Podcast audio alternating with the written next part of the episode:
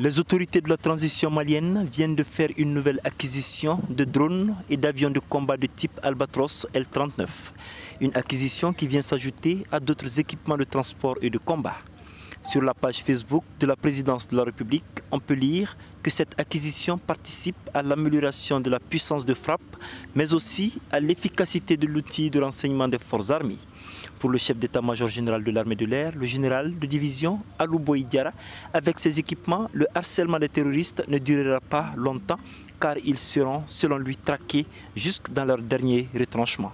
Une démonstration des Albatros L-39 a mis fin à cette cérémonie par une minute de silence en la mémoire des militaires et civils disparus depuis le début de la crise. Mohamed Danyoko pour VOA Afrique, Bamako.